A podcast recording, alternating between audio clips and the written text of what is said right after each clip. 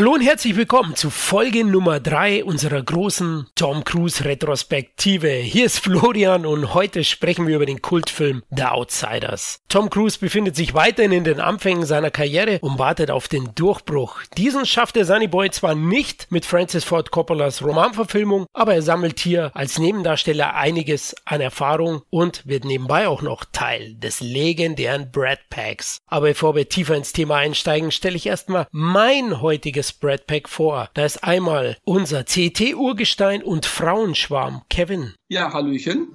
Ja, hallo Kevin, was geht? Ja, alles soweit gut. Bisschen kränkelnd, aber es geht wieder aufwärts. Ja, wir, wir machen dich schon fit heute in dem Film. Ich glaube, äh, ein bisschen Nostalgie, das tut gut im Hals. Schauen wir mal, was du zu dem Outsiders-Film sagst. Ja, der zweite Teil des Brad Packs ist mein CET-Bruder und Meister des obskuren Films, Khalil. Ja, ein äh, Grüß Gott aus Nürnberg und du weißt ja, Florian, immer ein Herz für die Greasers. Oh, jetzt hast du vorweggenommen. Ich, ich wollte schon fragen, in welcher Gruppierung seht ihr euch? Aber ich denke, das ist echt einseitig. Als alter Punkrocker, Hardcaller und ähnliches wäre es schlimm, wenn ich mich da irgendwelchen Poppern. Ich bin ja auch mit einer der Ältesten bei euch mit in der Gruppe drin. Also ich erinnere mich da auch noch damals, auch wenn es bei uns jetzt das nicht so aufgesplittert gab, aber da gab es natürlich auch die Poppers, die ein bisschen äh, schicker waren. Und dann gab es halt, äh, ja, die, die, die Punks. Und den habe ich mich dann doch immer zugehöriger gefühlt. War bei mir ähnlich, aber kommen wir vielleicht noch im Laufe des Casts dazu. Ja, Kevin, da du das erste Mal bei der Tom Cruise Retrospektive dabei bist, zu Beginn die Frage an dich. Was verbindest du mit Tom Cruise?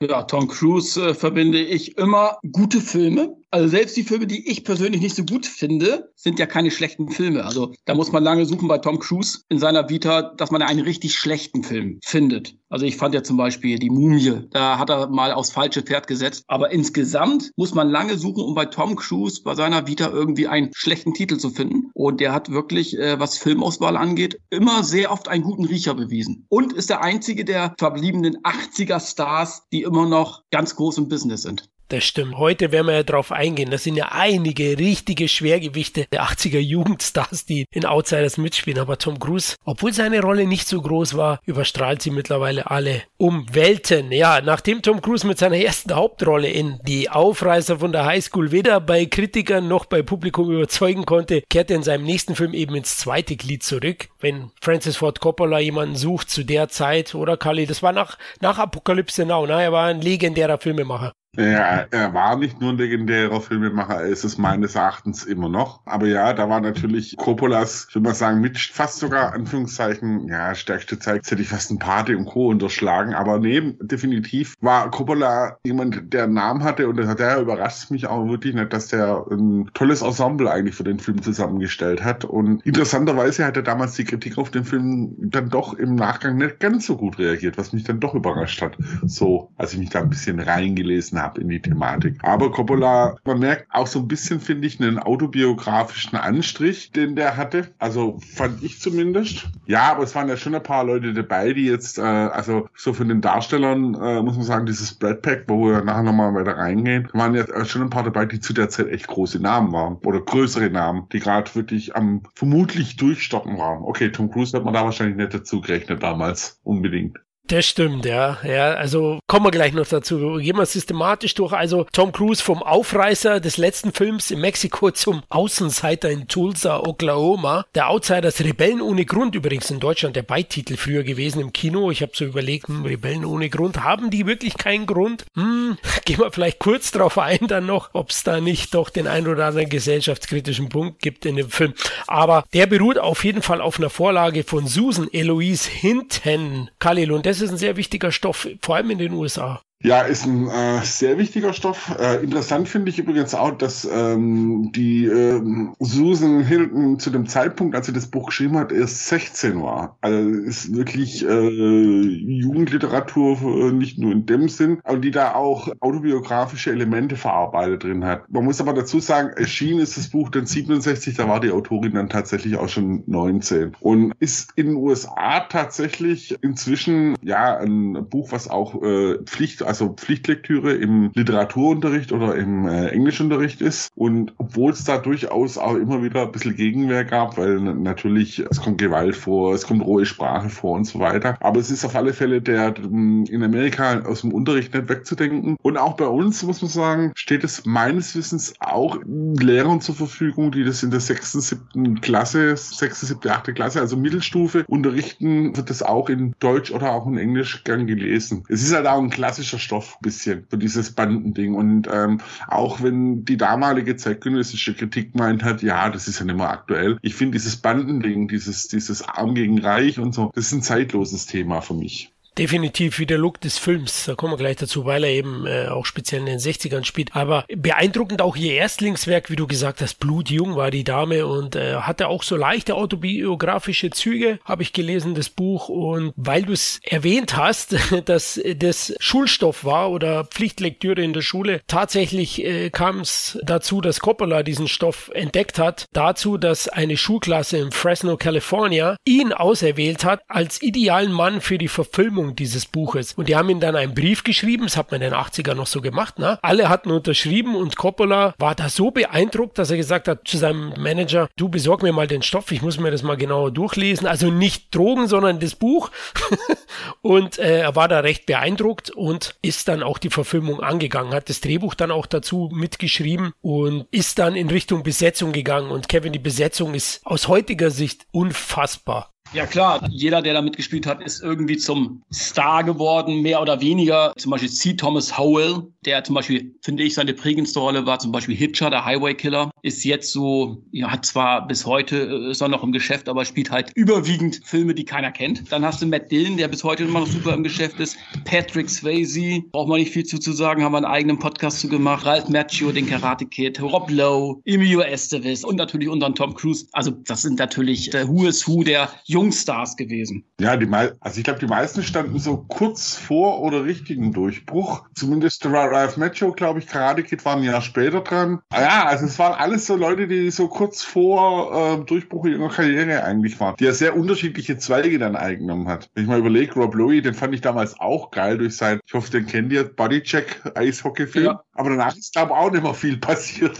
Das stimmt, mit Swayze, ne? Also Bodycheck, das ist Swayze eine ja. Nebenrolle und Keanu Reeves, ne? Liebe ich, habe ich, habe ich die VHS auch noch hier stehen, die Warner. Ganz geiles Ding. Wobei aus heutiger Sicht muss ich sagen, sind die Eishockey-Szenen nicht mehr ganz so mitreißend. Damals habe ich die ja abgefeiert ohne Ende. Der zweitbeste Eishockey-Film. Ja, Sch Schlappschuss, oder? Platz 1 wahrscheinlich. Mit. Schlappschuss, äh, ewiger Number One. Nee, aber es war auf alle Fälle ein tolles Cast. Und also überraschend, also Coppola hatte da wirklich ein feines Händchen für die Leute. Und weil man hat auch, finde ich, in dem Film gemerkt, dass die Chemie auch wirklich passt hat. Die Rollen, die die gespielt haben, die waren auch alle für mich sehr, also kamen glaubwürdig rüber. Ja, hinten schwärmt auch heute noch von der Besetzung. Sagt, das war die Idealbesetzung. Unglaubliche Leistung auch dann vom Casting her. Weil ihr erwähnt hattet, wer so berühmt war. Also die zwei größten Stars der Zeit waren tatsächlich Leaf Garrett. Leaf Garrett ist der, der wo abgestochen wird. Der Sox, den heute kein Mensch mehr kennt, der aber damals ein TV-Serienstar war in den USA. Und der andere war der liebe, liebe Matt Dillon, der hatte nämlich davor Tex gespielt. Ebenfalls eine Hintenverfilmung. Also spielt auch so ein Rebellen, der war 82, der war ein Jahr zuvor. Also die beiden hatten die größten Namen zu der Zeit. Die anderen waren also kurz vorm Durchbruch. Ja, also die waren schon in allen Castingagenturen, haben die Namen gehabt. Tom Cruise hatte ja in Kadetten von Bunker Hill schon wirklich äh, auch was abgeliefert, haben wir ja genug betrachtet in Folge 1, Kalle, aber eben noch nicht der große Durchbruch. Ja, ich sehe, und Matt Dillon, der hatte ja zu der Zeit schon ziemlich geniale Sachen gemacht gemacht. Also Schulhof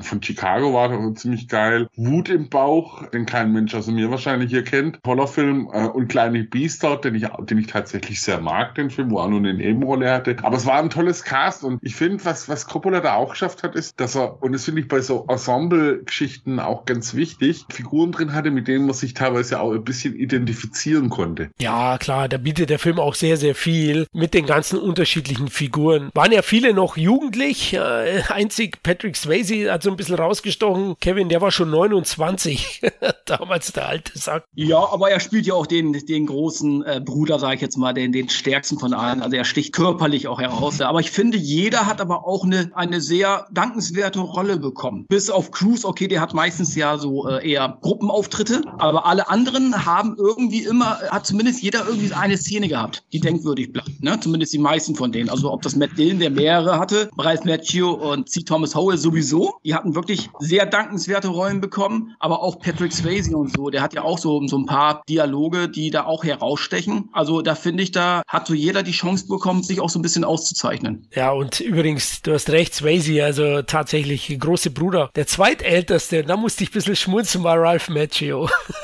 ja, ja, das finde ich auch 61 geboren, ne? Richtig, genau. Also äh, Rob Lowe zum Beispiel 64 geboren, Cruise 62. Ja, wobei das bei Ralph Macchio sowieso ja so ein Ding ist, wo man sich denkt, wenn man sich überlegt, dass bei Cobra Kai Johnny der Jüngere ist eigentlich. Ich glaube, das war für Macchio auch irgendwie ein Fluch und Segen gleichzeitig für seine Karriere, weil ich glaube, er spielt ja gut. Also Outsiders ist ja schauspielerisch vielleicht die Rolle seines Lebens, ja, kann man vielleicht sagen. Würde ich fast sagen. Äh, dann gab es noch Karate Kid und so weiter und dann hat sich ja seine, seine Schauspielkarriere so ein bisschen, ja, ne, verlaufen, sage ich jetzt mal. Weil ich glaube, er hat eben halt auch nicht diese Erwachsenenrollen, so blöd es klingt, bekommen. Nee, da gab es ein paar Filme, da wo er diesen Blues-Gitarrenspieler spielt. Crossroads. Ja. Crossroads. Und dafür ist zum Beispiel auch, er spielt es eigentlich ziemlich gut, aber er kommt halt aufgrund seines jugendlichen Aussehens, mhm. nimmt man ihm das halt nicht wirklich ab, alles. Und das ist schon ein bisschen, also das ist ja tatsächlich wahrscheinlich ein schlimmer Fluch und dann noch kombiniert mit dem Erfolg bei Karate Kid. Stimmt, hast du recht. Davor hat er noch die Kadetten, Kadettenakademie? Kadeppenakademie. Kadeppen oder die Aufsässigen. Jetzt weiß ich nicht, ob ich was verwechsel. Teachers mit Nick Nolte spielt er, glaube ich, auch irgendwie mit. Also er hatte auch so kleinere Rollen, aber ihr habt recht, also das jugendliche Aussehen. Heute ist es wahrscheinlich Segen, sagt er sich, ja. Der Typ ist 60, schaut aus wie, ich weiß nicht, Ende 40, Mitte 40. Also unglaublich. Muss man bewundern. Ja, ähm, wahrscheinlich fleißig, fleißiger Trinker von Adenochrom oder so. ich schätze, ja, der, der wird sich irgendwo, irgendwo wird der nachts eingelegt, denke ich auch. Ja, ja Coppola, äh, übrigens Emilio Estevez hat er für den Film gecastet, weil er ihn schon gesehen hat bei den Dreharbeiten zu Apocalypse Now, weil Martin Sheen ist ja dessen Papi und der hat den immer wieder mal begleitet da und so ist er Coppola damals schon aufgefallen, hat gesagt, ah, das wäre jemand dann später mal für eine Rolle und die anderen wurden gecastet. Cruz und Swayze haben die physischsten Rollen und, und äh, sind auch die, die wohl in den Kämpfen alles selber machen. Also da sieht man, Tom Cruise greift schon vor, ne, Kevin, vor Mission, auch da. Ja, der hat eben halt physisch äh, war ja natürlich immer sehr gut trainiert, Tom Cruise, das kann man nicht anders sagen. Also auch heute noch, man muss ja sagen, je älter er wird, desto besser bereitet er sich ja scheinbar vor. Musst du ja letzten Endes auch, wenn du so viel selbst machst. Er macht ja immer noch sehr viele Stunts selber, auch in seinen Mission Impossible Filmen. Also da muss ich sagen, habe ich vor Cruise generell sowieso großen Respekt, dass er so viel wie möglich dem Zuschauer für sein Geld bietet. Das würde ich unterschreiben, ja. Ist ja auch eine Tom Cruise-Retrospektive. Filmtechnisch auf jeden Fall. Genau, wenn ich Produzent wäre oder Studioboss, dann wäre das schon ein Mann, auf den ich setzen würde, weil er voll hinter dem Produkt steht und alles dafür tut. Ich habe ja mit dem einen oder anderen gesprochen, das kommt in den späteren Cast noch. Ich möchte nur nicht so weit vorgreifen, aber vielleicht kommt dann auch jemand, der am Set von Valkyrie war in Berlin, den ich kenne, der hat ein paar Anekdoten vermittelt und es gab eigentlich äh, in dem Bezug keine schlechten. Das kann ich jetzt schon sagen vom lieben Tom Cruise. Aber gut, wollen wir jetzt nicht zum Heiligen machen, aber es geht nur um die Filme am Ende und da muss man auch sagen, da gibt der Mann alles, auch eben in Outsiders. Was mir aufgefallen ist, er wirkt schon etwas älter fast schon. Er hat so eine jugendliche Maskulinität in dem Film. Er hat eine Weste an, wo man dann ihn auch oft bauchfrei sieht. Klar, bewusst gewählt. Er ist ja der Halbstarke, ne? Äh, Khalil. Er, er spricht recht wenig im Film. Ja, er ist ja der, der Kumpel von dem ähm, Daryl, der mehr oder weniger auch auf den äh, Ponyboy so ein bisschen so allergisch reagiert. So, und ist halt so der, der ja, ein Halbstarker, wenn man so möchte. Also so kommt auch immer, dass sich halt sehr übers Körperliche definiert und dieses Greaser-Ding ziemlich auslebt. Also er ist auch, finde ich, in der Rolle nicht unbedingt jetzt ein Sympathieträger unbedingt, weil er eben auch den, den Soda-Pop ziemlich disst. Aber er ist halt der Kumpel vom Daryl und äh, so nimmt man den halt auch mit. Ich habe übrigens gerade nachgeschaut und habe gesehen, dass der sogar Tom Cruise auch jünger ist als Ralph Macchio. Das ist gruselig. ja gut, Ralph Macchio. Gut ist auch, weil Kevin es nochmal erwähnt hat, wollte ich auch sagen, Ralph Macchio hat in, einem Inter in mehreren Interviews schon bestätigt, dass das seine Lieblingsrolle ist. Ja, also Kevin, hast recht. Die sieht er auch persönlich als seine beste Leistung und es ist ja eigentlich, wenn wir so ein bisschen auf die Story reingehen, also er und sie Thomas Howell als äh, Ponyboy, die stehen ja schon im Mittelpunkt. Er heißt Johnny ja. in dem Film. Handlung ist ja, es geht um zwei jugendliche Gruppen, einmal die Greasers und die Socks, die sich bekämpfen. Die Greasers sind, ich würde mal sagen, die Unterschicht, kommen oftmals aus zerrüttelten Elternhäusern, siehe Johnny. Also man bekommt da immer mit am Rande mit, dass er nie gerne zu Hause ist, weil es Prügel gibt und er sich da natürlich nicht geliebt fühlt. Äh, und auf der anderen Seite die Socks, ja, gehobene Mittelschicht bis Oberschicht, würde ich sagen. Die haben alle ein Auto. Ja, cool aussehen ist vielleicht was anderes. Der Look der Greasers gefällt mir besser, aber sie haben halt zumindest mehrere Kleidungsstücke im Schrank. Und es ist so, dass es dann nachts zum Vorfall kommt, bei dem Johnny aus Versehen einen der Socks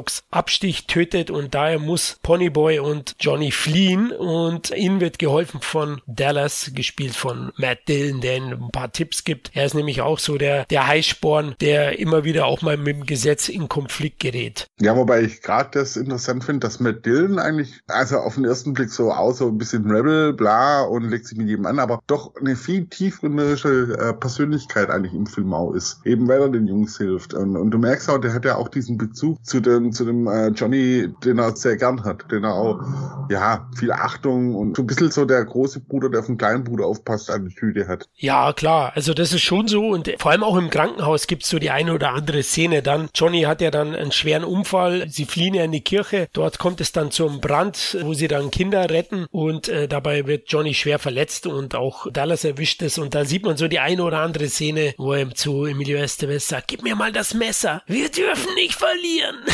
ja, es gibt so ein paar Szenen, wo er den Halbstarken raushängt. Aber man sieht dann schon auch seine Zerrissenheit. Übrigens, Diane Lane ist auch dabei. Vorstraßen in Flammen. Ja? Also eine schöne Frauenrolle auch nochmal, die auch durchaus stark ist. Wie seht ihr äh, Diane Lane? Ja, toll. Also ähm, tatsächlich habe ich sie eher mit Straßen in Flammen, äh, würde ich sie in Verbindung bringen. Oder mit, was Coppola ja danach gedreht hat und was man immer so ein bisschen sagt, der böse Bruder von The Outsiders ist Rumblefish. Aber tolle Schauspielerin, muss ich echt sagen. Auch wenn sie so den ultra großen Durchbruch hat ja eigentlich nie geschafft. Also er war immer so eine, schon eher so Second Score eigentlich, ne? Ja, genau. Ich würde gerade sagen, oder Kevin, wie siehst du sie? Äh, untreu war sie später noch in einer größeren Rolle mit Richard Gere? Ja, sie hat schon äh, viele äh, große Filme mitgespielt, aber da hat Kalle schon recht, sie war jetzt nicht die, ähm, die Hauptleader, sage ich jetzt mal. Man, sie hatte immer mindestens äh, einen, einen bekannten Partner dabei, aber eben halt auch wirklich einige gute Sachen dabei gewesen, wie äh, Judge Dredd natürlich mit Sylvester Stallone, darf man natürlich auch nicht vergessen.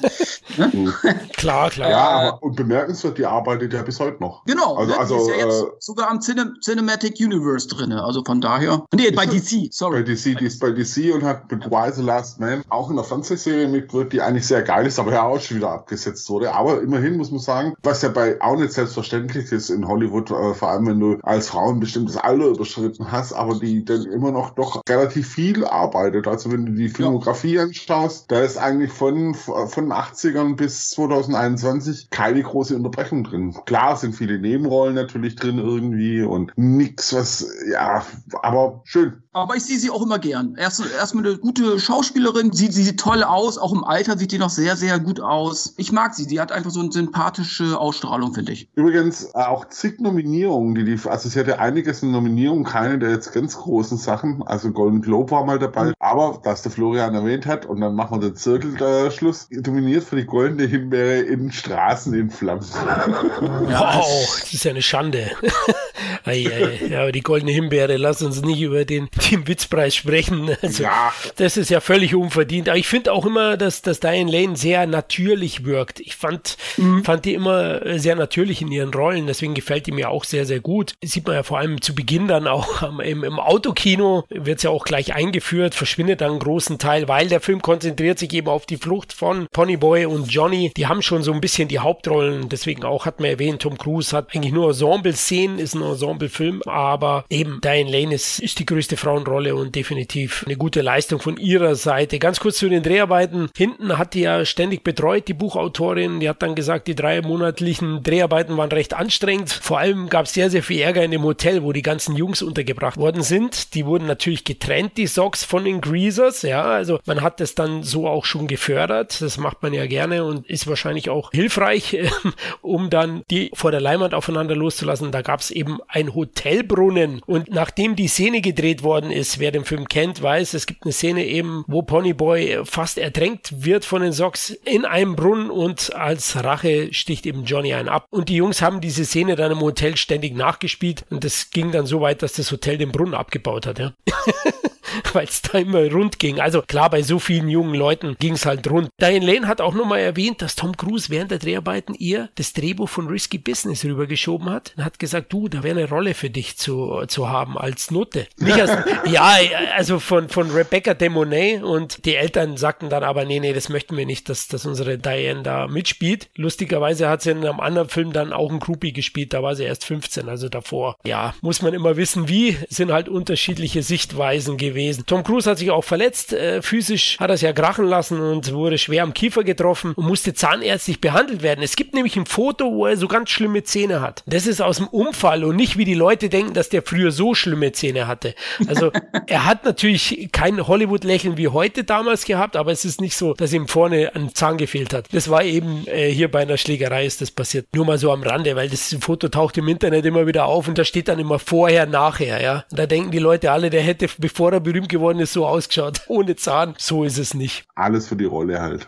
genau, der Junge gibt einfach alles. Das ist während der großen Kampfszene im Regen natürlich passiert. Da hat der Coppola extra äh, mit Feuerwehrschläuchen die Jungs bespritzt, weil es hat natürlich nicht geregnet in der Nacht und es war auch recht anstrengend, was man so gelesen hat, weil das Wasser ziemlich kalt war und eben in der Nacht kühlt es ja schnell mal ab. Gab es dann den einen oder anderen, der ein bisschen krank geworden ist, aber da waren die Dreharbeiten fast zu Ende. Ein Bogen will ich noch spannen, Kali, bevor wir dann äh, auf die Veröffentlichung kommen. Rumblefish hast du erwähnt. Der ist ja auch von hinten geschrieben. Ne? Es ist ja auch eine Romanverfilmung. In Schwarz-Weiß mit Matt Dillon in der Hauptrolle und Mickey Rourke. Ganz kurz, wie findest du den Kalin im Gegensatz? Ich liebe den. Also wie gesagt, ich habe den ohne Grund gesagt, das ist so ein bisschen, was er als äh, der böse Bruder mhm. äh, gesehen oder als so Schattending. Und ich finde, der wirkt auch um einiges expressionistischer. Also Coppola hat ja selbst über die Outsiders gesagt, dass es auch einer mit seiner kommerziellesten äh, Filme überhaupt wäre. Und da ist halt Rumblefish genau der Gegenpart dazu, mit dem im Schwarz-Weiß gehalten, weil er aus einer bestimmten Sicht spielt, äh, der farbenblind ist. Toller Film. Und da gibt es die berühmte Aquarium-Szene, oder? Auch ja, mit dem Fisch. Hm. Mit dem Fisch, den du einmal siehst in Farbe eben. ja, genau. Ja, ja. Mickey, Mickey Rourke ist da auch ganz stark. Ja, es ist so wahrscheinlich wohl die erwachsene Version. Ich habe ihn einmal gesehen, aber es ist schon lange her, muss ich sagen. Deswegen kann ich ihn jetzt nicht so final beurteilen, aber die Besetzung spricht auch schon für sich, ja. Also, den muss man einfach gesehen haben. Also, er hatte übrigens deutlich bessere Kritiken damals bekommen als Outsiders. Bei Outsiders war es wirklich so, dass es da schon ein paar sehr kritische Stimmen gab. Also legendär ist beispielsweise, dass der Spiegel vom Stapel gelassen hat, so von wegen, ja, Klassiker der Jugendnostalgie werden hemmungslos zitiert, wie denn sie wissen, weil nicht, was sie tun. West Side Story, American Graffiti. Meine, da haben sie sicherlich nicht ganz unrecht, aber das war halt einfach auch ein Thema. Also so toll äh, ist der auch nicht abgefallen. Selbst Roger Ebert hat gemeint, oh ja, zu sehr auf 50er Jahre Nostalgie und ja, zu wenig Raum für Charakter. Wobei das, finde ich, ist ja eher der Tatsache dann geschuldet, dass ja das Filmstudio damals beschlossen hat, mal eben 20 Minuten aus dem Film rauszuschneiden. Genau, dann kommen wir zur Veröffentlichung. Stimmt, 30 Minuten wurden herausgeschnitten. Der ging dann am Ende nur 91 Minuten. Ah, waren es 30 sogar? Ja, 30. Die sind nicht alle rekonstruiert worden. Also in der, in der kompletten Novelle, die zuletzt ja rauskam, ich glaube 2005 hat Coppola ja diesen sogenannten Director's Cut veröffentlicht. Der hat dann 22 Minuten von diesen 30 Minuten wiederhergestellt. Und die Ursprungsfassung im Kino ging 91 Minuten. Die war schon recht flott. Hat mir jetzt in jungen Jahren, wo ich das erste Mal gesehen habe, gar nicht so gestört, ja, weil er dadurch irgendwie flotter ist. Aber wenn man aus heutiger Sicht die Complete Novelle-Version anschaut, dann merkt man schon, die 22 Minuten, die hat schon gebraucht, um den Charakteren und auch dem Gefühl, was der Film vermitteln will, mehr Ausdruck zu geben, finde ich. Also den kriegst du eigentlich auch in der Version im Moment nur noch äh, von Arthouse oder Studiokanal Arthurs Edition. Sind da nicht beide Versionen drin? Kino und äh, die normale? Ja, ja, ich glaube, du kannst auswählen, aber, aber ja. ich meinte eben, also der ist auf jeden Fall drin, du kannst jetzt nicht separat kaufen. Ja, Kevin Kevin, ein Erfolg war er aber schon im Kino, oder? Naja, also ich sag mal klar, der hat äh, angeblich 10 Millionen Dollar gekostet, hat in Amerika 25 Millionen eingespielt, Deutschland hat er 300, knapp 330.000 Zuschauer, also der hat sein Geld gemacht. Aber ich finde eben halt auch, dass der so ein bisschen zur damaligen Zeit eben halt der, die Wertschätzung halt nicht so ganz erfahren hat und im Laufe der Zeit erst die Reputation bekommen hat, die er eigentlich auch verdient. Ne? Und ich finde, der hat sich ja erst im Laufe der Zeit zu dem entwickelt, was er heute ist. Und ähm, damals finde ich, klar, war jetzt kein Flop, aber ich finde, da schneiden andere Filme, die so in eine ähnliche Schiene gehen und aber nicht so gut sind,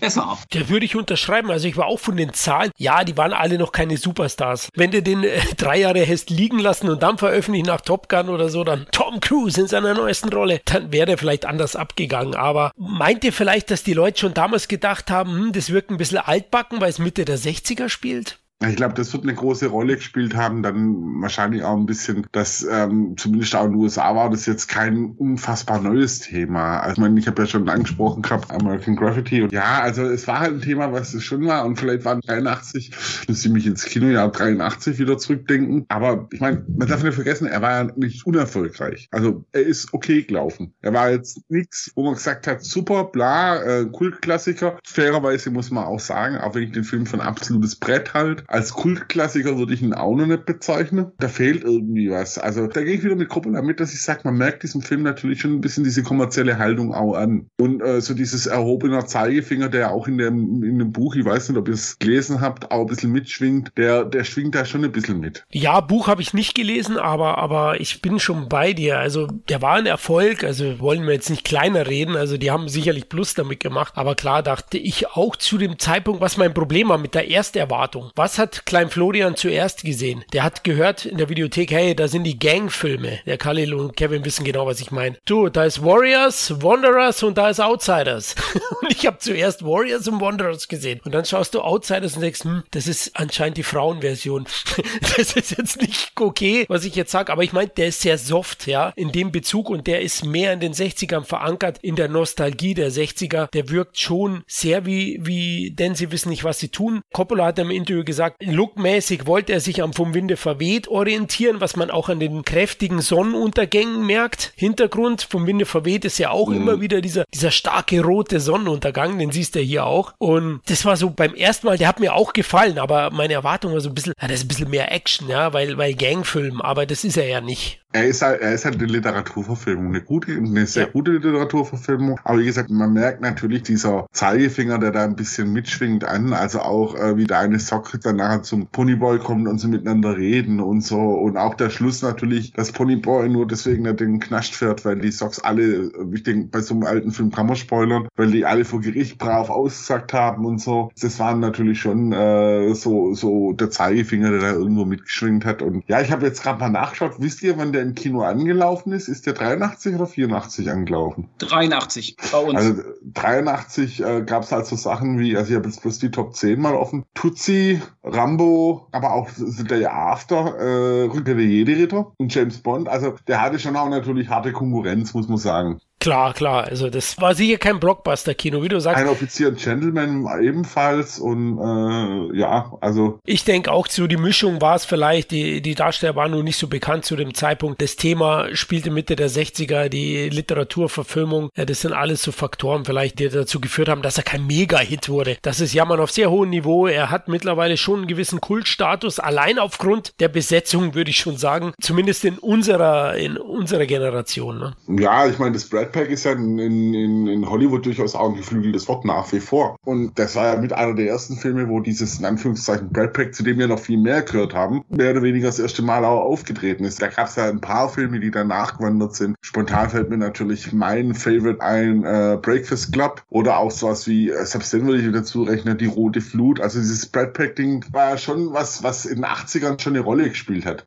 Stimmt, Rote Flut, jetzt wo du sagst, da spielen ja X mit, oder? Swayze? Swayze, äh... Howell spielt mit, C. Thomas Howell spielt mit und, und Charlie Sheen, genau. Da sind ja einige dabei. Jennifer Grey, du hast schon recht, auch ein paar eben von den Outsiders. Ich meine, die ganz großen Sachen waren, waren natürlich andere Sachen wie Frühstücksclub, St. Elmo's Fire und Pretty in Pink. Ich würde mal sagen, das sind so die, die ganz großen Nummern. Aber wie gesagt, also es war ja schon äh, so ein Ding, was in Hollywood hochkam ist, was aber tatsächlich bei den, die die zu diesem Brad Pack gehört haben, die fanden diese Bezeichnung eher ungeil. Es war halt so ein Stempel, ne? Wir haben über Ralph ja. Macchio gesprochen, ja, unter was er vielleicht gelitten hat und die Jungs unter Brad Pack, ja. Ja, ja weil, weil, also da gab es auch einen Artikel meines Wissens, der auch recht böse war in die Richtung, also ein bisschen sehr kritisch. Und ein paar tatsächlich, das habe ich auch ein bisschen in der Recherche gefunden, waren auch der Meinung, dass diese Bezeichnung äh, Brad Pack auch ein bisschen dafür gesorgt hat, dass er für manche sogar eine Karrierebremse war, weil sie eben immer mit diesen Brad Pack-Filmen in Verbindung gebracht worden sind. Ja, getypecastet worden, ne? aber es war, ja. man wollte schon dazugehören, oder Kevin? Wenn man Brad Packer war, da hat man es geschafft gehabt in der Schule.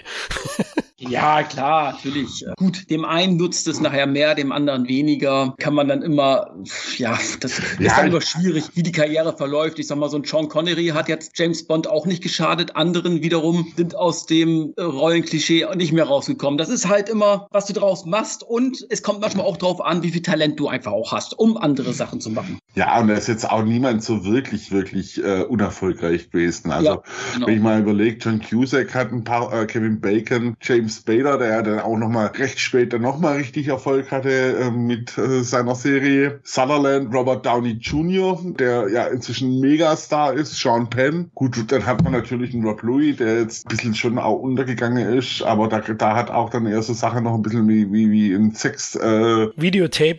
ja, wie Videotape mitgespielt, was gefunden worden ist. Aber wie gesagt, also auch unerfolgreich war da, ich würde ja echt sagen, jetzt keiner großartig davon. Also die haben alle fleißig sich gedreht und ich weiß nicht, also ich würde mich da auch eher geehrt fühlen, wenn ich da in so eine Gruppe reingerechnet wird, bei der, und ich denke, das kann man sagen, einfach auch ein paar Kultfilme entstanden sind, weil man kann, mag sich jetzt drüber streiten, ob ähm, Outsiders ein Kultfilm ist, ist er wahrscheinlich schon in gewissem Maß, vielleicht nicht ganz so stark wie andere, aber wenn man sich dann sowas überlegt wie St. Elmo's Fire, wie äh, Ferris macht blau, Unter Null, Breakfast Club, das sind Kultfilme heute. Ich würde es eher geil finden, wenn man mich dazu mitrechnen würde.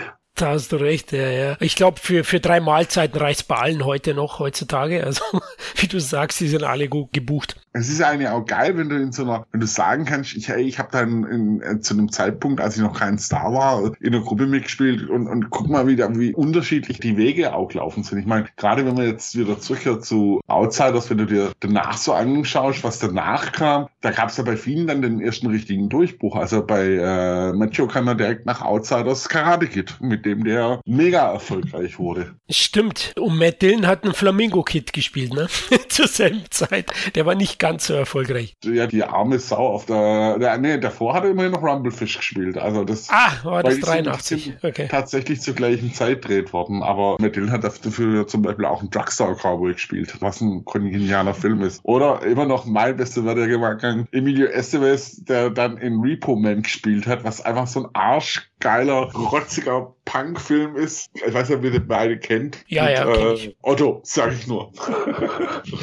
also es ist schon krass, wie dann unterschiedlich die Wege. Und ich glaube, dass tatsächlich die Outsider so viele auch wirklich so eine, doch eine Initialzündung für einige von den, von den Leuten war. Hm, ja, würde ich, würde ich sagen, auch für Tom Cruise dann. Aber kommen wir noch kurz zu Outsiders inhaltlich. Ähm, haben wir ja kurz besprochen, um was geht, wer im Mittelpunkt steht. Favorisiert dir irgendeine Szene, Kevin? Hast du irgendein Highlight? Oder was dir zu Herz gegangen ist oder was dich aufgepeitscht hat? Mich hat zum Beispiel bei der Wiedersichtung hat mich zum Beispiel Matt Dillons Rolle nochmal positiv überrascht, weil ich finde, ja, ich finde, er hat so mit die einprägsamste Rolle irgendwie. Klar geht es um die zwei Jungs hauptsächlich, aber er ist ja so auch wie wirklich auch wie der große Bruder, der sich dann um die kümmert und ja, sich um die Sorgen macht und, und trotzdem hat er ja selber genug Dreck am Stecken. Das ist auch so eine tragische Figur einfach, ne? Ich finde einfach die, die Tragik dieser Figur, finde ich, ging mir besonders irgendwie ans, am Herzen. Auch wenn, klar, auch Ralf Macchios Rolle und so weiter. Aber ich finde so gerade auch die Tragik von Matt Dillon ging mir irgendwie ans Herz. Ja, klar, er hat natürlich auch noch die finale große Szene, Matt Dillon. Ja. Das kommt noch dazu, aber du hast schon recht. Das ist so einer der Figuren, die am meisten in Erinnerung bleiben. Also mir auch, gebe ich zu. Bei dir, Khalil?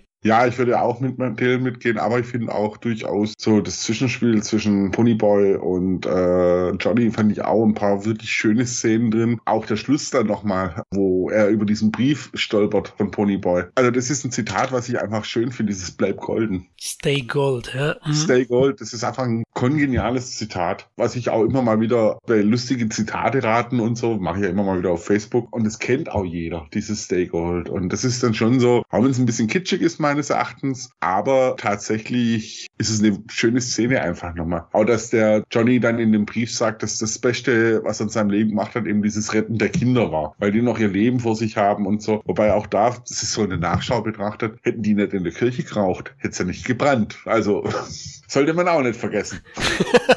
Gott, oh Gott, du nimmst ihnen auch noch die ganze Hoffnung. Nein, hast du, hast du nicht ganz unrecht. Nein, weil ich halt, also finde find halt wirklich, das ist so, so, ja, die haben das, die gerettet, ist ja super, aber hm, wegen, wegen wem hat es da drin nochmal gebrannt? so, okay. Es ist ein toller Coming-of-Age-Streifen und ich hatte es ja schon eingangs erwähnt, du, du hast da auch Charaktere, mit denen du dich auch identifizieren kannst und das Lustige ist, glaube ich, auch, dass es nicht mal auf eine Person gemünzt sein muss, sondern dass das tatsächlich je nach Situation, ich glaube, wir waren alle schon mal in so einer Rolle, wo wir uns wie ein Johnny gefühlt haben. Wir waren alle schon mal in so einer Rolle, wo wir uns wie, wie ein Dallas gefühlt haben oder wie ein Ponyboy oder wie ein Soda Pop und das ist das Schöne dran eigentlich. Da gehe ich mit. Also das ist so die Figur, die mich immer wieder zum Lachen gebracht hat. Mal schauen, ob ihr es erratet, war Two-Bit, also Emilio Estevez, der spielt ja. ja, ist super. der, der hat schon so ein bisschen den Punk-Touch, oder, Khalil? Ja, also so, total. Also äh, er ist auch, wobei aber auch eher tiefgründiger ist, äh, als man denken kann. Also als dann das passiert, da ist er derjenige, der dann auch mit ihm ins Krankenhaus trennt und so. Er versteckt halt hinter dieser Lustigkeit. Aber ja, er kommt schon sehr rotzig rüber. Von daher ist auch kein Wunder, dass er dann die Rolle als Otto bekommen hat. Ich glaube auch. Ich glaube, da hat jemand zugeschaut und gesagt, der Mann ist es. Ja. Also der ist mir in Erinnerung geblieben. Als Steve Randall nicht wirklich. Ja, physisch okay. Man hat mal hingeschaut, hm, der hat eine gute Figur, oder Kevin? Aber so wirklich haften geblieben ist er bei mir auch nicht. Nein, also Tom Cruise hat die undankbarste Rolle, sage ich jetzt mal so. Er war dabei, was gut ist. Es hat ihn nicht geschadet, dass er dabei war, aber es ist jetzt kein, also wenn, wenn du mir jetzt alle Personen nennen würdest, würde ich wahrscheinlich Tom Cruise als letztes nennen, der mir irgendwie am positivsten aufgefallen ist in dem Film. Das liegt aber nicht an Tom Cruise, liegt einfach auch an der Rolle. Er hat eben halt nicht so die Momente, wo er sich auszeichnen kann. Ja. Aber am Ansatz sieht man eben halt schon sein Potenzial, würde man dann immer sagen. Das gehört ja durchaus auch dazu, in der Rolle drin zu bleiben. Ne? Und ja. ich finde, wenn man auch nicht unter den Tisch fallen lassen sollte, ist Patrick Swayze, der da wirklich auch einen tollen ja. Job macht. Eben ja. dieser große Bruder, der irgendwo gefangen ist in seiner äh, Rolle irgendwo als Familienoberhaupt und auf der anderen Seite halt auch der, der Greaser-Anführer, wenn man so möchte. Oder einer der Anführer, zu dem wir alle hochschauen und der halt ein sehr breites Kreuz auch haben muss. Da hast du recht, die Vaterfigur, ja, die Vaterrolle, die er einnehmen muss. Sein harscher Umgang na, mit Ponyboy, so dass der wegläuft und eher Dallas als Bezugspunkt sieht. Obwohl es ja der liebe Daryl, sein großer Bruder, nicht böse meint, ne? aber der ist ein bisschen überfordert mit der Situation. Und ich finde auch, oh, Swayze, also eine, der hat auch eine Präsenz, egal was da für Stars drin sind, aber er ist auch so einer, der, vielleicht liegt es auch daran, dass er der Älteste ist, gebe ich vielleicht zu, aber der, der hat auch schon eine gute Präsenz. Ich bin ja, ach, ich bin einfach Fan von Patrick. Ich finde, der hätte noch viel mehr gute Sachen machen können. Das ist einfach schade, ja. Ja, also ich finde auch, also was bei Cruz immer wieder erwähnt, die körperliche Präsenz und so, ich finde, der hat ja auch eine ganz schön ordentliche Präsenz. Also den nimmt man diesen Tankstellenschrauber auch wirklich ab, der halt mal lochen geht und wo ja auch im Film rauskommt, dass der eigentlich viel mehr Möglichkeiten gehabt hätte, aber halt äh, beschlossen hat, die Schule äh, hinter sich zu lassen, damit er für seine beiden Brüder sorgen kann. Ja, und da greift der Film ja eben auch diese, diese Klassengesellschaft, diese unterschiedliche auf in Amerika, also arm gegen reich, Rebellen gegen Establishment. Das sind natürlich auch Punkte, die es bis heute gibt. Das macht den Film auch in gewisser Weise zeitlos, sodass er auch heute noch durchaus im Unterricht gezeigt werden kann. Ne? Ja, du hast natürlich weniger jetzt diese, diese klassischen Jugendbanden. Ja gut, äh, in Amerika gibt es die natürlich nach wie vor. Bei uns ja, aber nie so in der öffentlichen Präsenz tatsächlich. Ich glaube, selbst in München gab es ja mal irgendwie eine ganz verruchte Jugendbande oder so. Du als alter Giesinger wirst bestimmt wissen, wen ich da meine. Du meinst die Wurfbombs? Ja, die waren schon hart, aber nein, nee, ich weiß es nicht. Aber es war nie so ein großes Thema bei uns. Aber ich finde so eben dieses Thema, dass du keine Perspektive hast, wenn du aus einem bestimmten Stall kommst und im Endeffekt, wenn, wenn du aus dem richtigen Stall kommst, eigentlich schon sehr privilegiert sind. Ich meine, wenn man jetzt das Thema mal weiterspinnt, es gibt ja genug Untersuchungen, die auch belegen, dass Leute, die jetzt aus einem Arbeiterhaushalt kommen, sich deutlich schwerer tun mit dem Weg, Gymnasium, Studium und so weiter, als jemand, wo die Eltern halt beide studiert haben und halt auch ein bisschen intellektueller oder mehr zur Oberklasse gehören. Das ist bei uns so, das ist in den USA noch viel krasser und von daher, das ist keine Thematik, die verschwunden verbunden ist. Aber auch die Thematik, die der Film ja auch drin hat oder das Buch, dass eigentlich auch die Socks ihre Sorgen haben. Das ist ja in diesem Dialog, den die Diane Lane führt, beziehungsweise der, der eine, äh, der dann mit dem Ponyboy noch ins Gespräch kommt, da merkst du ja auch, die spielen ja auch ihre Rollen. Richtig, genau. Die, die spielen in gewisser Weise eine Rolle und müssen da verharren. Und innerlich sieht es anders aus, da gebe ich dir ja. schon recht. Also ja, wichtig auch Gleichberechtigung und Chancengleichheit, was du meintest, ja, das ist eine Rolle. Wird ja auch nochmal so angedeutet, in diesem großen Kampf, wo sich die beiden Anführer gegenüberstellen, wo dann auch irgendwo, äh, ich glaube, einer erwähnt und sagt, ja, die haben beide mal zusammen in der Footballmannschaft eigentlich gespielt. Stimmt. Ja, ja, genau. Also man sieht, sie waren zumindest im Sport in einer Gruppe, aber aufgrund äh, ja, der Klassen. Die Norm einfach, die da einen äh, hast. Ja, genau. Ich meine, gerade der äh, Daryl hätte ja durchaus auch einen Weg als Footballer einschlagen können. Da gab es ja meines Wissens im Film auch die, die Andeutung, dass der ja schon ein Stipendium mehr oder weniger in der Tasche hatte und es dann, wie gesagt, hingeschmissen hat, weil er halt zwei Brüder hatte, wo er die Wahl hatte. Entweder zieht er die jetzt groß oder sie wandern halt ins Heim. Richtig, Familie oder Karriere sozusagen. Ja. Und er hat sich für die Familie entschieden. Aber ich kann auch das Buch empfehlen. Also es ist kein langes Buch, das ist ein relativ übersichtliches, dünnes Buch. Also, weil da auch nochmal die Charaktere ein bisschen schöner beschrieben werden und das Ganze wird, äh, wird auch erzählt aus der Sicht von Ponyboy. Ist auf alle Fälle was, was man gelesen haben sollte und ist meines Wissens sogar in der neuen DVD Blu-ray-Fassung sogar mit dabei als äh, Reingabe. Müsste aber schauen, ob es Englisch oder Deutsch wäre. Oh, die habe ich, die ich nicht geholt, die ganz neue, ne? Die, wo, die wo jetzt ganz frisch rauskam, ja, leider. Die habe ich mir leider noch nicht geholt. Ich wollte noch kurz was zur, zur Complete Novelle sagen oder zur kompletten Novelle, also der Version, die 22 Minuten länger gegenüber der damaligen Kinoversion ist. Hier gab es eben dann auch mehr Szenen mit den Curtis-Brüdern, vor allem auch im Finale, also mit Swayze, Rob Lowe und äh, C. Thomas Howell. Da gibt es da mehr Bezug. Es gibt ein paar mehr Szenen auch in deren Haus von den Curtis, die ja schon der Mittelpunkt der Greasers sind. Auch Steve Randall, also Tom Cruise, darf da noch den ein oder anderen blöden Spruch drücken. Und zu Beginn werden die Jungs besser eingeführt, die Charaktere. In der Kinofassung ist es ja so, dass es ziemlich schnell ins Autokino geht und hier sieht man aber nochmal einzeln die ganzen Figuren, auch Ponyboys, unfreiwilligen Haarschnitt, äh, den in die Socks verpassen, das sieht man eben erst in dieser kompletten Novelle, was den Charakteren dann einfach mehr Tiefe verleiht. Und näher am Buch ist definitiv. Ja, das Buch selbst kann, muss ich da mal lesen, muss ich mal schauen, ob ich mir dann nur wegen dem wieder die neue Edition hole, die dritte Edition.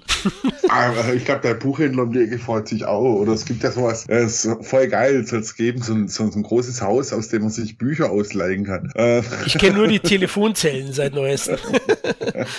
nee, aber ist lesenswert. Ich sag's ein bisschen mit Vorsicht. Es ist natürlich jetzt keine Hochliteratur, hoch 10. Es ist, es ist Coming of Age, Jugendliteratur. Aber ich finde, man kann es mal gelesen haben und das hat man mal schnell an einem Wochenende locker durch. Und vielleicht sieht man den Film dann auch nochmal mit ein bisschen andere Augen. Ja. Guter Tipp auf jeden Fall. Nochmal ein paar kleine Sachen zur Auszeichnung. Es gab nicht viel. Man merkt also, der Film wurde schon zu seiner Entstehungszeit recht kritisch oder nicht allzu sehr gefeiert. C. Thomas Howell hat 84 den Young Artist Award gewonnen. Also er war der einzige Schauspieler, der am Ende dann ausgezeichnet worden ist. Diane Lane wurde zumindest für den Young Artist Award noch nominiert. C. Thomas Howell übrigens, ich habe nochmal nachgeschaut, ob der davor was gedreht hat. Der war bei E.T. in der BMX-Bande dabei. Okay. Ja, die Frage ist auch, warum der Film so kritisch aufgenommen äh, worden ist, auch ein bisschen natürlich was mit Coppola zu tun hat, der natürlich zu der Zeit aufgrund von zwei, drei Filmen, die wirklich so äh, bahnbrechend waren, auf einmal so einen Überruf hatte einfach. Da sagst du wahrscheinlich was Richtiges, denn ich denke, dass er nicht mehr, nicht mehr ganz fair beurteilt wurde. Auch Cotton Club, ein Film danach von ihm, den finde ich auch durchaus gut. Also nicht überragend, aber er wurde halt immer an den Masterpieces gemessen. Ja, ja ich finde generell, wenn man sich Coppolas äh, Ordöre so anschaut, es sind ein paar Filme dabei, die ja äh, ein bisschen unter Radar laufen, die aber meines Erachtens echt gut sind. Also mir würde da noch einfallen, auch jetzt aus der Nachzeit, ähm, Peggy Sue hat geheiratet. Tucker, den ich wahnsinnig unterschätzt finde.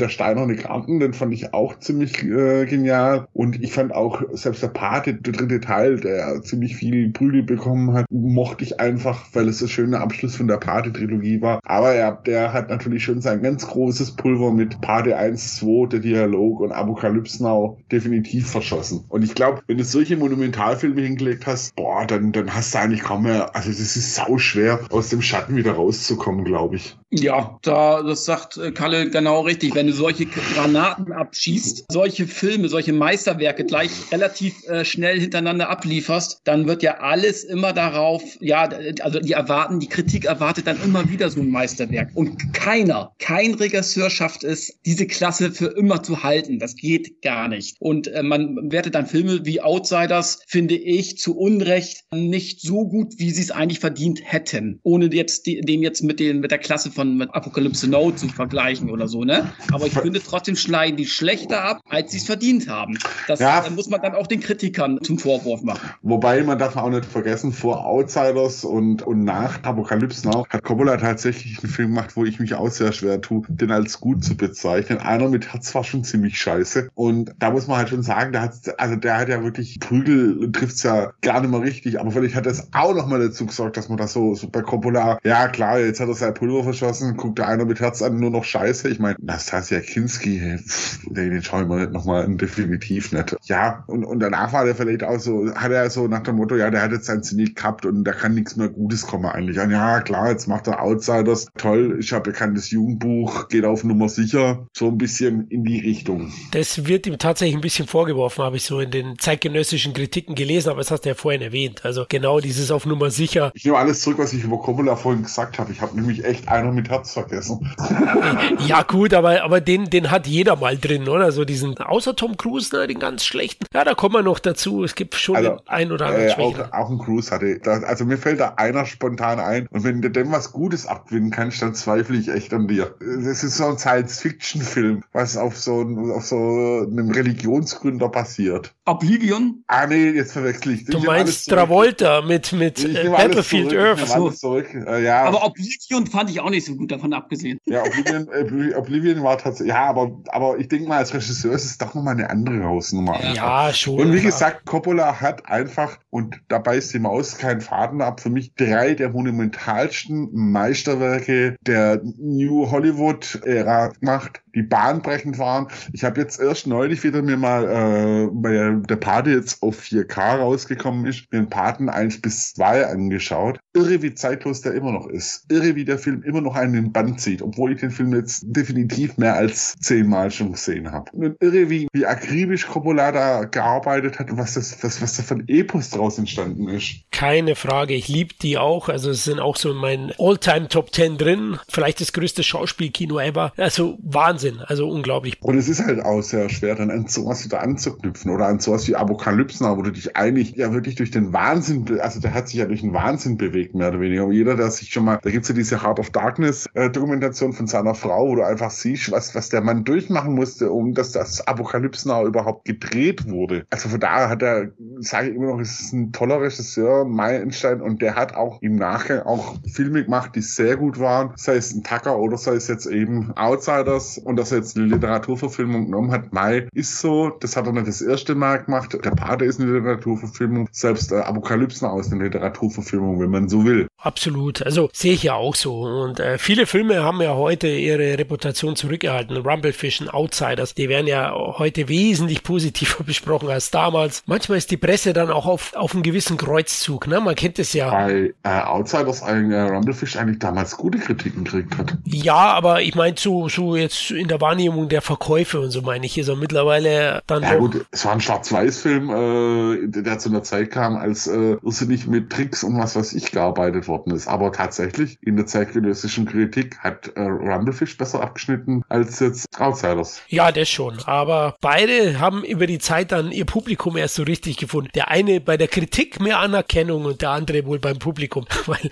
Rumblefish hat ja zu Beginn fast keiner gesehen. Ich glaube, der hatte unter 10 Millionen Dollar, aber wie du sagst, aber war natürlich auch auch schwierig. Film, echt. Also ist wirklich ein abgefahrener Film hoch 10 und ja, also ich bin mir fast sicher, dass er dir gefällt. Ja, denke ich auch, ja. Kurz zum Abschluss, äh, Outsiders nochmal ein, zwei Worte. Also ich finde, der, der verfügt über eine gewisse Melancholie und Sehnsucht nach Halt und Familie. Na, das ist ja der Mittelpunkt, haben wir besprochen. Und für mich ist er eben aus heutiger Sicht grandios besetzt. und äh, toll bebildert. Also äh, Kamera ist fantastisch. Die eher softe und romantische Herangehensweise, echt ein bisschen gewöhnungsbedürftig, aber Literaturverfilmung. Ich liebe es ja und ich finde vor allem auch die Figuren sehr interessant, an deren Schicksal man dann auch gerne teilnimmt. Ne? Also für mich auch bewusst nostalgisch verkitscht teilweise, aber das passt auch perfekt dazu zu den 60ern und deswegen kann ich auch nur sagen, Stay Gold Outsiders. Toller Film, kann man sich anschauen. Gehört meines Erachtens tatsächlich aber auch in jede gut sortierte Filmsammlung rein. Zumal sie äh, den ja auch, glaube jetzt in weniger opulenten Auflagen schon für einen schmalen Taler gibt. Ja, ich habe mir den ja auch nochmal geholt. Äh, und ähm, du hast du übrigens auf der Blu-ray, auf die ich jetzt noch hab von 2013 oder 2012, hast du ja wirklich diese 22 Minuten längere Fassung, die komplett neu synchronisiert worden ist, als auch den Film sozusagen mit Untertiteln dann in der 22 Minuten längeren Fassung. Also man hat dann beides. Da hast du dann eben halt die Kinosynchro und den Rest als Untertitel dann. Aber wie gesagt, finde ich auch, den sollte man wirklich in der Sammlung haben. Toller Film, finde ich auch relativ zeitlos und den kann man sich immer noch anschauen anschauen. Auch die neue Generation von Kindern oder Jugendlichen kann sich den Film, finde ich, noch anschauen, wenn sie denn die Geduld haben. Also ich finde auch die Länge von 122 Minuten auch in Ordnung. 90 fände ich jetzt auch sehr kurz, äh, jetzt im Nachhinein. Wahrscheinlich würde die heutige Verfilmung drei Stunden gehen. ja, ich habe spaßeshalber mal nachgeschaut. Derzeit gibt's die Blu-ray mit der Kino-Fassung und der Complete Novel-Fassung für 6,66 Euro ja. bei einem großen Versandhändler, dessen Namen ich jetzt nicht erwähnen werde, wo sich aber jeder denken kann, was es ist. Gibt ja nur noch einen, oder? ja, Gefühlt. Sozusagen, aber ist tatsächlich, also für das Geld kann man ey, ja. mitnehmen. Ja, und man sieht auch, äh, wie beliebt die Novelle selbst in, in Amerika ist, also die, die Romanvorlage, denn 1990 gab es noch eine TV-Serie tatsächlich, eine Fortsetzung, nämlich The Outsiders. 13 Folgen hatte die und die war eine Fortsetzung des gleichnamigen Romans und Films. Da kam die Gruppe dann in weitere Schwierigkeiten. Besetzung eine völlig andere, aber immerhin zwei bekannte Namen habe ich erspäht in den Credits. Einmal David Arquette, der hier seine erste Schauspielrolle hatte, und seine Schwester Patricia Arquette haben hier mitgespielt. Hab die Serie nie gesehen, ihr wahrscheinlich auch nicht, weil die ist in Deutschland jetzt auch nicht groß gelaufen. Es gibt ein, ein VHS-Tape gab es damals, aber das habe ich nie ausgeliehen. Ihr auch nicht. Äh, nee, ich wusste tatsächlich, bis du es gerade eben erwähnt hast, und das will bei mir ja echt was heißen. Ich wusste gar nicht, dass es, das, äh, dass es da eine Serie gab. Ja, war mir auch unbekannt. Das war mir unbekannt und ich weiß nicht, muss man es jetzt sehen? Muss es jetzt? Also bin ich da jetzt heiß drauf? Nee. Na, ich auch nicht. Vor allem äh, ist ja die Besetzung ausgetauscht und äh, da wollte man äh, sicherlich mit dem guten Namen Geld machen, aber nach einer Staffel ja eingestellt. Also ist es auch nicht so gut gelaufen und so gut angekommen. Ja? Also es war ja schon die, die 90er, ja? Tamagotchi, der Gameboy und Zeitschrift Limit sind an Start gegangen. Da brauchte man keine 60er äh, Jahre Jugendliche mehr. Ja, dann sind wir am Ende angekommen, Jungs. Vielen lieben Dank für eure Zeit und Leidenschaft. Ja, stay golden, Boys. Sehr gern. Hat wieder richtig Spaß gemacht. Kevin, ich glaube, wir sehen uns ja schon in der nächsten Tom Cruise-Folge dann. Es geht um lockere Geschäfte. Diese entfachten dann auch den Funken zu Tom Cruise Aufstieg zur 80er-Ikone. Ne? Also da tanzt er dann auch unter Bob Segers legendären Klassiker-Rock-Song. Ich freue mich schon drauf. Ja, auch euch, liebe Hörer, vielen lieben Dank fürs Zuhören. Wir hoffen, ihr hattet Spaß mit der Folge und schreibt uns doch, wie unsere große Tom Cruise Retrospektive gefällt und welcher Tom Cruise Streifen euer Favorit ist. Es gibt zu viele Leute, glaubt's mir. Und vergesst nicht, wir freuen uns auch wieder, wenn ihr uns nach dem Motto liken, teilen, liebhaben, helft für andere besser sichtbar zu werden, damit unsere CT-Familie doch größer wird. Zudem könnt ihr uns auch wieder finanziell auf Patreon unterstützen und wir freuen uns immer wieder über Sterne auf iTunes, Spotify oder anderen Podcatchern, wenn ihr uns da bewertet. In diesem Sinne macht's gut, bis zum nächsten Mal. Ciao. Tschö. Bye bye.